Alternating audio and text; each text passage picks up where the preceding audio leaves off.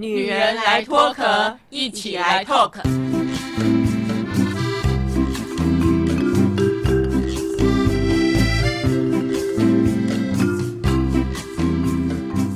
女人的一生中，在每个阶段都有不同的课题与挑战。让我们脱下外在的保护壳，探索内心与自我 talk。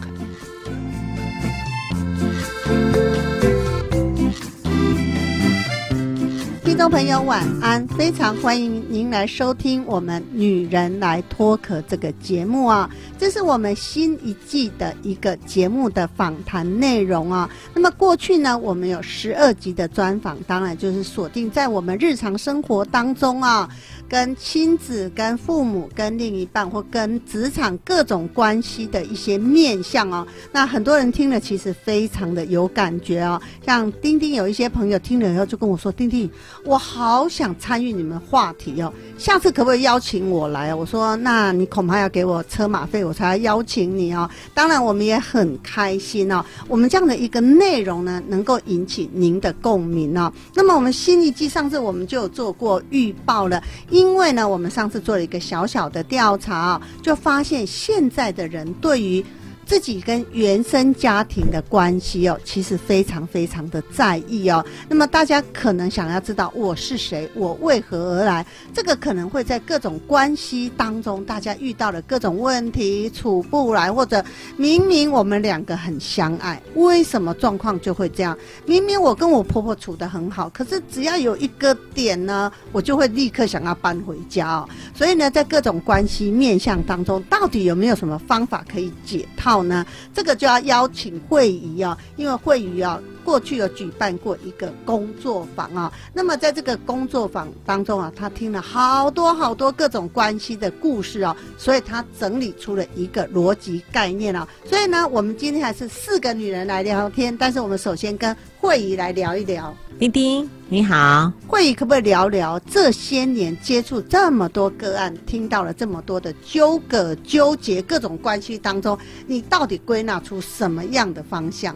刚刚丁丁讲说纠结跟纠葛，我觉得呢，其实纠结跟纠葛，其实有的时候很多人都会把它想成它是有对象的，比如说那个是你的妈妈，或者是那是你的另外一半，或者是那是你的孩子啊。其实呢，每次讲到这个的时候啊，我都会想呢，提醒对方说，我们人生最重要、最重要要解决的纠结呢，第一个就是跟自己的纠结。因为呢，呃，每个人如果呢，把焦点呢是放在自己的身上的的时候，我觉得很多的事情你就会看得更清楚。因为呢，真正能够改变的只有自己，我们很难呢去改变别人。真的，像我们一路如果导读《心经》啊，《金刚经》，就会觉得其实什么问题都要拉回自己，是我们眼睛看出去哦。问题很多，根源都是来自自己。像我觉得我对我们这一个大师姐阿桃的认识啊，阿桃好像比较简单的，不会像丁丁情绪这么多。阿弥陀佛，有叫我大师姐。我的问题也很多啊，怎么可能不多？只是说，我觉得我的表达方式会比较平淡，很多东西比较内化。既然说是师姐，因为上次其实丁丁也有讲，我就是有跟会议参加过工作坊。这一次其实给我一个应该说人生中我觉得很大很大的一个礼物。这样的礼物其实只有自己能够很知道，它对我的人生带了什么样的一个改变。甚至我从我眼睛里面去看到我身边的人，我的家人，他们都也都会呈现不一样的状况了。所以这个东西很很有趣，我觉得很值得跟大家分享。那么我们的左拉呢？左拉其实啊，我们一路在录音啊，这个访谈的过程当中啊，我常觉得左拉啊就是雄喝到顶的一个人，因为他们家的兄弟姐妹很多，他又是老幺嘛，所以左拉这样从小在哥哥姐姐啊，你说哥哥姐姐对你还不错，但是你说人在各种关系、生活面相当中。难免会有一些高兴啊、不高兴啊、痛苦、委屈的。那左拉，你都怎么化解？哦，这个真的是有点大灾问，我真的要想一下。其实有各种方式，哎，我有时候会内化，有时候会找人稍微倾诉，有的时候呢会借着吃东西或买东西消费性，各种方式都有做过哎，所以我就很好奇。其实我刚才听那个我们大师姐讲，我就很好奇，说到底怎样可以让我自己可以先知道我自己怎么处理自己的情绪最好？这个很值得今天来聊聊。所以呢，我们重点要就要回到我们的慧仪身上哦，因为呢，慧仪在。整个所有个案咨询的过程当中哦，如果一个人就像您讲的，把所有的问题先拉回自己，要先想想自己到底怎么了，原生家庭跟我自己的一个关系，可以厘清得了吗？我觉得这个是一个很重要的。部分呐，可是我当然不能讲说，呃，好像一个人他去了解了、厘清了他自己的原生家庭之后呢，他的一切问题都能够解决。我觉得我不能这样说。可是我真的觉得呢，一个人呢，他从哪里来这件事情很重要啊。那因为每个人的都一定有他自己的原生家庭，那原生家庭呢，就一定会有原生家庭的成员，通常呢都是会有原生家庭的爸爸跟妈妈。那这个很这个部分呢，很好玩的就是呢，其实我们每一个人从父母呢这边呢，呃，生下来了之后呢，我们呢其实有一个部分呢，就是遗传了他们的 DNA。DNA 这件事情很好玩，它它就是一个遗传的基因。有些事情哦，你你不喜欢，它也遗传了；你喜欢，它也遗传了。这这个就是这个就是不能改变的事实哦。那除了 DNA 之外呢，还有一个就是在原生家庭当中呢。只要在你还没有离开原生家庭之前，其实我们跟每一个原生家庭的关系都非常的密切。我们不但呢生活在一起，可能呢也一起互动啊，甚至呢你年纪小一点的时候，你可能二十四小时都在爸爸妈妈的言教跟身教中哦。所以呢，我一定会来探讨这个原生家庭跟我们的关系，是因为它是在你的这个潜意识当中哦，它就慢慢慢慢的。注入你很多的观念、很多的想法，甚至呢，你很多的行为模式也都是在这个一点一滴当中就形成了。所以呢，过去在我们会议老师哦开的这个工作坊里面，当然也是我们阿桃大师姐参加的这个哦。其实我觉得最让丁丁感动的就是啊，一路的引导。会老师专业的一个引导，那接下来就是学员之间的互动嘛。那很多人你知道，如果说啊，我现在要有什么疑问呐，有什么解惑。上网 Google 不是马上就有了吗？甚至很多人可能去算什么紫微斗数啦、算命啦、易经卜卦啦，还有什么铁板神算呐、鬼谷子论命啊等等，还有人抽丝签呢，甚至还摸骨看手相等等，占星啊、塔罗牌，还有血型算命，什么星座运势等等，甚至还有人看风水。但是哦，哎，想问一下在座的各位，这些是不是大家都玩过啊？前几集我讲过啊，就是算命，所以那应该算紫薇吧。然后我不好意思，我可能要讲那个我第一次在这边透露，我当初那个婚姻状况，我还去算过鸟卦。鸟卦，嗯，对，那鸟卦怎么？其实是好玩，就是那个鸟去雕那个牌子，就是你可能就是也心也是心里可能默默想的那个问题，然后鸟会去雕出那个答案，然后就一样由那个算命师解释。其实这种事情很多都是自己心里面早有定数，你只是有点犹豫，然后要靠某一个可能外面外在的神秘的力量给你一个答案。但是怎么样都不如了解自己的好，我觉得。想到这个，我一定要讲一下，我算过米卦，我不知道大家算有没有算过米卦？听过，听过哈。那我解释一下，米卦就是一样，就是问一件事，然后他只能问事啊，问一件事这样，然后呢，你就去抓那个米，它就有一个小盒子，然后米就抓，然后就随意抓，他叫你抓三堆吧，我记得好像两堆还是三堆这样，然后再开始解释这样，然后他就问我问我说有没有什么问题啊？我到现在只记得。我就问他一个问题，我说：“这个米要用什么米？” 再来米还是蓬莱米？对，那那个人就傻眼，就停了一下，不晓得怎么回答。会命好一点吗？讲到了这个啊，丁丁啊，大概十几年前呢，我有个朋友，他啊就是所谓的小三，他介入别人的婚姻嘛。可是呢，他明明知道这是不对的，但是他又爱的哦，不知道该怎么办，他就跟我说。丁丁，你陪我去算命。你知道我们两个啊，从台北市搭计程车，一路搭到基隆的一个山上哦，里面好隐秘哦，然后要带自己的衣服哦去。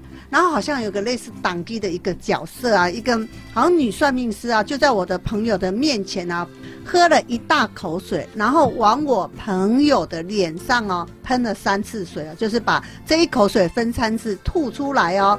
那我就说接下来呢，接下来他就是看这个水滴怎么掉落的方向哦，然后问他说你要问什么事情哦？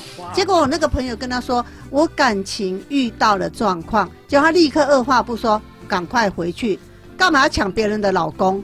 你知道那一刹那，丁丁的整个鸡皮疙瘩全部起来，哎。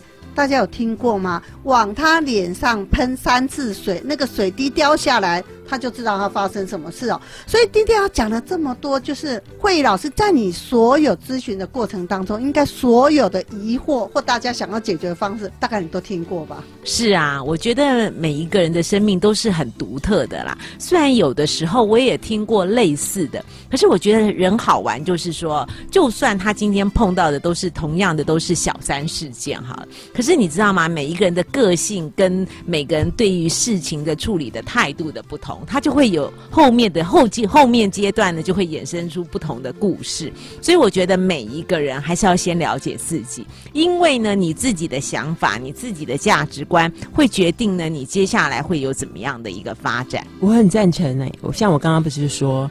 其实我本来就是那种头脑人，前面大家都应该很理解我，就是方方正正的，然后我就用我的头脑很有系统性的去想某些人生的问题。如果以我的逻辑，我就会想，哎，我什么东西可以来解决我这个目前的困境？我就会选择我理解的工具，或者是所谓的一些可能朋友介绍的方法。但到后来，我觉得都是像刚刚讲的那个装神弄鬼的，跟一些。可能现在自己自以为是的，觉得那个方法可能嗯可有可无啊。我觉得这些都是当时的那个年轻时候所选择的。不过，我觉得现在有过上次一个上课的经验之后，就会知道到后来还是回到每个人本身，因为我从我的。呃，出发点去看所有的事情，是我是什么样的样子比较重要，而不是今天选择的是什么东西比较重要。那刚刚啊，听到那个阿桃在讲的时候啊，我就想到啊，其实我过去啊也有我自己的算命经验，就是呢，我过去呢在婚姻当中啊，其实那个时候过得真的不是很好的时候，就会想要去问问看那个算命师啊，我的婚姻到底怎么了的时候，然后我就记得啊，当时的算命师只有告诉我说，如果呢你嫁的的老公呢是比你大比较多的话，他就是你的贵人。那那时候我就算一算啊，哎，我老公比我大十二岁，这样应该大很多吧？那他应该是我的贵人。可是当时的我怎么想都想不通，哎，我觉得他就是一个处处在生活中为难我的人呐，然后对我呢又很小气呀，他怎么会是我的贵人呢？可是丁丁，你知道吗？是经过很多年很多年之后，我才慢慢的理解说，哦，他其实也算我的贵人呐，因为呢，他对我呢不是。是很好，不是很宽大，所以呢，他就会激发了我的潜能，就会把我呢变成一个呢比过去呢更坚强的人，然后也让我呢变成呢在工作上啊，在生活上呢也是一个在能力上面会比较加强的人。所以日后呢，我才想通这个道理。可是事实上，我就在想，如果呢在我们生活上或是工作上碰到困难，或者是呢你想不通的时候，如果这个时候呢你能够找到一个人，他除了可以帮你抽丝剥茧这个问题之外，他还会告诉你，比如说他讲要讲到说这个人是你的贵人的时候，他可不可以再多解释一些为什么这个人会是你的贵人？那你在这个时候呢，碰到这样的人的时候，你要怎么样跟他相处，让这个人哪怕是小人都可以变成贵人的时候，我就会觉得这样子的算命或者是呢咨询会不会更有意义一些呢？对我们。今天哦，在聊我们要认识各种生活面相哦，各种关系当中哦，当然，很多人说，如果关系是开心的、甜蜜的，好像我们就不用在这边说嘴了嘛。只是我们常常会遇到很多问题。那丁丁来举一个例子好了，我有两个女儿，我跟我大女儿之间的关系，其实我们很亲密，我们又是母女，又是同事哦。但是我们之间也常常有很多的这种纠葛。我觉得她啊，有时候很凶，很爱掌控别人。那因为你知道，丁丁这些年读了所谓的《心经》《金刚经》啊，我都觉得，嗯，理解的人哦，就是要忍让哦。那我不带任何委屈哦。可是我就觉得，为什么你要这样？为什么你要那样哦？那么在上一次我们慧仪老师啊开的这个生命密码工作坊的时候，因为丁丁刚好没有把每一堂课都上嘛，那知道我们大女儿的生命数字之后，才发现。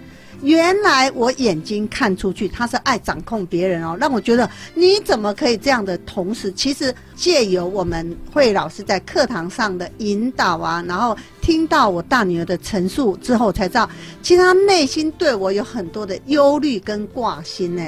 只是呢，就觉得好像讲这么多没用，因为他是老大嘛，就觉得我就肩负起这个责任。但是对我不了解的人，我就觉得啊，你怎么可以掌控我？但是。几堂课下来，我才真的受到感动。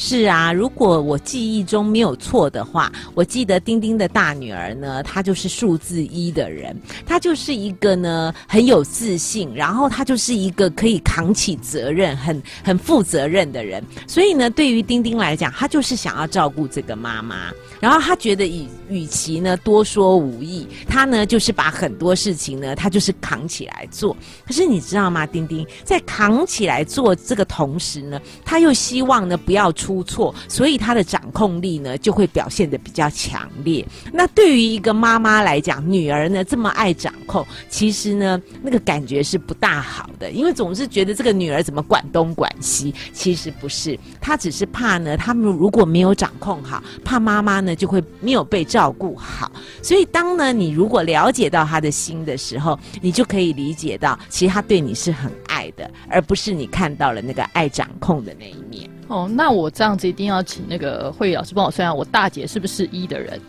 个性很像，听起来个性很像，就喜欢照顾家里，然后掌控欲比较强这样子。嗯，那如果讲到这个的时候呢，我倒是呢觉得，如果听众朋友呢也想要知道你自己的生命数字是几的时候呢，这个时候呢，你就可以拿出纸跟笔来，把你的出生年月日呢写出来。你只要写出你的。西元出生年月日，比如说你是民国八十四年生的，你的出生年呢就是一九九五年。那呢还有呢你的出生月跟日，如果呢你今天是一九九五年八月十八号生，那就请你呢把这所有的数字呢个位数相加，就是一九九五加起来，然后呢再加上。八月十八的八跟一还有八，这所有的数字相加起来呢，得出来的数字会是四十一。然后四再加一就会五，所以呢，你的生命道路就是五。然后呢，不要忽略喽，前面的四十一也是非常重要的线索。前面的四十一那个四呢，就是代表你的外在的显现，然后后面那个一呢，就是你的内在。所以呢，这个数字呢就出来啦，就是呢代表呢你会看到你的生命道路，还有你的外在跟内在，好清楚哦。我以前呢常看书，我刚刚讲嘛，就是用一些可能我知道的方法，我我知道我是六号人，可是对于呃我的组成二四六这件事情，我并不知道到底对我有什么意义。然后这次就觉得，哇，原来我会这样想。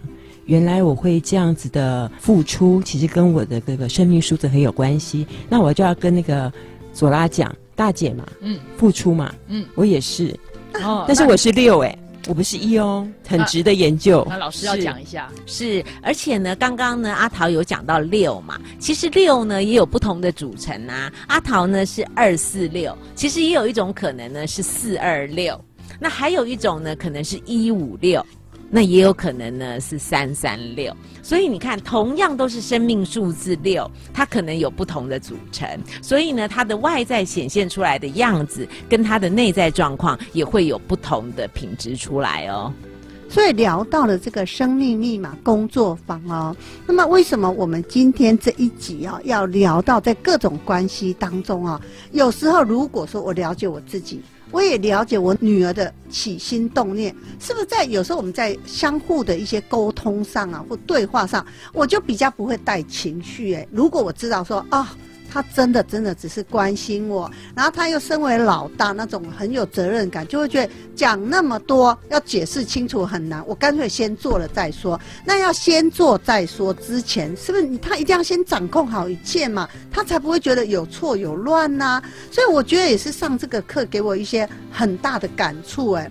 是啊，而且呢，除了呢了解自己的生命道路之外，我觉得呢，呃，这个生命图表，其实你们知道吗？最珍贵的不是你几号人而已，其实最珍贵的应该是呢，我们每个人在不同的阶段呢，我们会碰到什么样的挑战跟困难，还有呢，你自己的功课是什么？我觉得这个才是很值得我们每个人去去探讨的部分哦。因为呢，当你知道呢，你每个阶段的挑战是什么的时候，然后。后呢你就可以专注在你这个部分。那各位，你们知道吗？当你那个阶段的挑战成功的时候，你就可以成为那个阶段最好的自己了。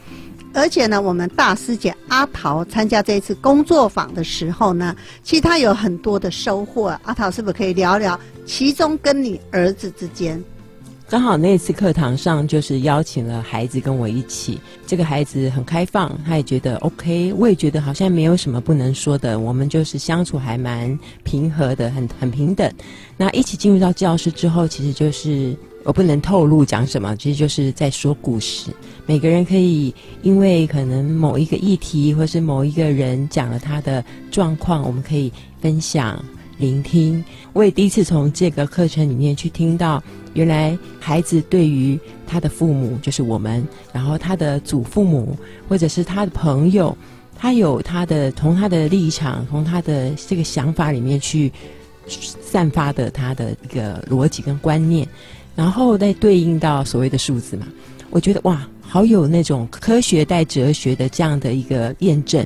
所以，一方面觉得很欣赏这样子的一个方法去理解，一方面觉得透过这个方式，我不但理解，更理解了我的孩子，也更知道怎么跟他相处，甚至从他的眼中，从他的嘴巴里面讲出来的我是什么样子的，哎，也让我很深自检讨，哎，然后我觉得现在我们两个的沟通更是畅行无阻，好像那个。沟通层次又更上一层楼，这种感觉。那我很好奇，你儿子很开放，为什么会愿意在课堂里面敢这么肆无忌惮的表露自己的情绪？然后尤其跟妈妈在一起的时候，呃，我觉得这可能真的是课程的魔力哦，因为我们大家是平等的，应该说同样接受这样的一个课程的讯息。我觉得应该老师引导的也非常好，他是透过。可能真的就跟我们聊天，或者是让我们聊聊自己的家庭。你很容易听到别人说的，你也会想要分享自己的，从别人身上的故事对应到自己身上。所以我也很意外，他可以讲这么多，而且这么诚实。我觉得能够很坦诚的讲出自己。我觉得那个要很大的勇气。是啊，因为一般人都很有防卫心，嗯，尤其是跟熟悉的人。我觉得有时候是这样，去上课哦，上这种尤其心灵的课程，我也上过很多其实心灵的课程，我都不太喜欢跟认识的人一起或者另一半是吧？对，因为其实你才会觉得啊，不认识嘛，反正怎么讲都无所谓，离开这个教室就这样子了。所以如果假设是是认识的人，反而要愿意这样子敞开心房。其实我觉得是诶很好的一件事诶，是而且更更有成长这样。我觉得这是课程的价值，因为他没有刻意要你讲什么，他就很自然的，可能就是透过你想要对这个数字的认识，你讲越多，其实就是越显现出你就是那个数字的样子。嗯，它呈现很多面相嘛，刚刚就是会议也有说，它呈现很多面相，有你这辈子要面临的问题挑战，有你本身与生俱来的。外在内在的呈现，你自己看了就会觉得，哎呦，原来我就这样啊，也没什么特别了。本来以为自己很特别，就哎，二四六二啊，二就二就是这样。四，原来我以前那么呆板，就是因为四。然后自己去对对照那个课程上讲的，其实也觉得蛮有趣。也因为这个理解，你就会觉得也没什么了嘛。那你也是有四哦，所以我知道你有那个龟毛的地方。所以在课程里面还有很多大家互相会去对照，哎，我原来我们有共同的，原来我们有不一样的。那同样的数字，我记得有个学员跟我一样，嗯，但是呈现的样子跟我不一样。我觉得因为每个人人生的故事都真的还是不同，原生家庭也不同，他经历的跟我经历的也不一样。我觉得很有那种互动的价值。那我觉得啊，有的时候我们在工作坊里面啊，更好玩的就是呢，除了阿桃刚刚讲的，阿桃是母子嘛，一起来参加。那我们有时候在工作坊里面也会碰到母女啊。那我记得还有一次是干母女，就是好像干妈跟女儿这样子。那有时候也会碰到是朋友啊，或者是夫妻。那我觉得有的时候在工作坊里面最让人感动的就是，很多人会在工作坊当中会想到说啊，这个是我平常认识的那个人吗？因为你知道，你平常哦，我们讲话会有一定的沟通模式。可是呢，如果当我们在工作坊里面呢，因为如果你愿意敞开心，你把呢这样子的一个场域呢交给老师，交给当时的引导者的话，那他呢会用不同的方式去开启每个人的心。其实那个时候呢，你就会看到这个平常你很熟悉的人，原来他内心里面是这样子想的。我觉得那才是课程当中很珍贵的。地方，那还有呢，就是我们会在课程当中呢，我们会有很多的对话。那其实哦，人呢活到一个年纪了以后哦，知道吗？有的时候虽然你好像对一件事情的想法好像是这样，可是呢，透过呢大家彼此的对话当中，你就会呢一直呢去往内看。当好像是对方问你，其实呢你是你自己在问你自己问题。我觉得那个才是课程当中哦。碰撞出来比较难得的火花。呃，像我在课程中也看到，我有一个朋友，他跟我一样进入到这个教室里面。他从那个第一堂、第二堂、第三堂、第四堂，我都忘记了。那个可能六堂课，他大概从前四堂还是前三堂都不讲话，他就是冷冷的看着这发生的一切。然后，因为我就觉得，我介绍他来上课，他会不会不开心啊？那他会不会觉得这个老师讲的他根本都不以为然呢？因为就觉得他好像很冷漠。然后每次呢，我们大家讲讲讲讲聊聊天，好像在聊天嘛。只要是老师去问到他问题，他都感觉上就是句点句点王，一句话就结束这一切，然后也不想讲，然后也不知道讲什么的感觉。我一直很担心。没有想到，其实他到最后，我觉得我看到他的改变，他是收获最多的。最后就是贞洁是他是某一号的人，其实这个让他要比一般人酝酿的更久，然后去敞开心胸。所以我觉得，哎，我们平常在学在公司里面或在家里面跟某些人互动，可能也许就是他们有他们的一个习惯的思考逻辑跟他的行动方式，可是我们都不理解，可能在旁边催促啊，或者说很不耐烦呐。我们都没有留给别人一点时间和空间，然后我就觉得从这个同学嘛，我同事的身上，我就看到这个很有价值的部分。这个也就是为什么我们前面十二集讲到各种关系，或者你对很多问题面向的一个处理方式、应对方式、表达方式，搞不好你自己就还觉得，哎，我有道理的不得了。搞不好你的另一半、你的家人会觉得你怎么会这样？搞不好你的同事觉得你怎么这么拍到底呢？那这个时候如果没有问题就算了，有问题我们是不是想要解决一个方案呢？这个就是我们上了我们慧宇老师的一个生命密码的工作坊。之后我就发现，哎，他真的跟一般所谓的算命啊，真的不一样。它是有点科学逻辑的概念吧。是讲到这个生命数字啊，这个生命数字呢，其实它就是从零一二三一直到九，其实从头到尾呢，它就只有这个十个数字啊。那其实呢，你刚刚讲到说这个跟算命有什么不同？真的有很多的不同，因为呢，它是有科学根据的。各位，你有听过呢？从小听过毕达哥拉斯吗？有听过。对，那感觉上有很多人会讲说，哎，他好像呢，到底是一个数学家呢，还是一个哲学？家还是个科学家，那事实上呢，这个谜底解答就是他这三个家都是，他就是一个专家。为什么讲说他是数学家？因为他对数字哦非常的有研究，他就觉得呢，这个数字呢，一二三四五六七八九，这这这几个数字哦，其实呢不是光只是数字而已，不是只是在数数而已，每一个数字呢都有它独特的能量跟意义所在哦。所以呢，这个是真的有。科学根据的。而且呢，这个呢，该也算是一种统计学啦啊！我必须要讲啊，同样都是三三六的人，或是同样呢都是二五七的人，可是呢，因为呢，透过我们不断的对话，你会发现这两个同样都是二五七的人，他们还是有很多地方是不一样的。丁丁啊，每一次就针对我们这个生命密码、生命数字的工作坊，我常说，哎，这个不就是知己知彼，百战百胜吗？但是慧宇老师说，丁丁有时候不见得会百战百胜，哎，可能你知道以后。搞不好你还是要在这各种问题当中不断的跌倒，不断的学习。其实各位也不要把跌倒啊，或者是失败哦看得这么严重啊。就像从小到大我们在学走路的过程啊，都不知道跌倒了几次。其实跌倒了就再爬起来就好了嘛。而且呢，你人哦有的时候啊，如果一直这样子顺顺的，从来都没有跌倒过。我有一个个案，就从小到大都是学霸，都很顺利的。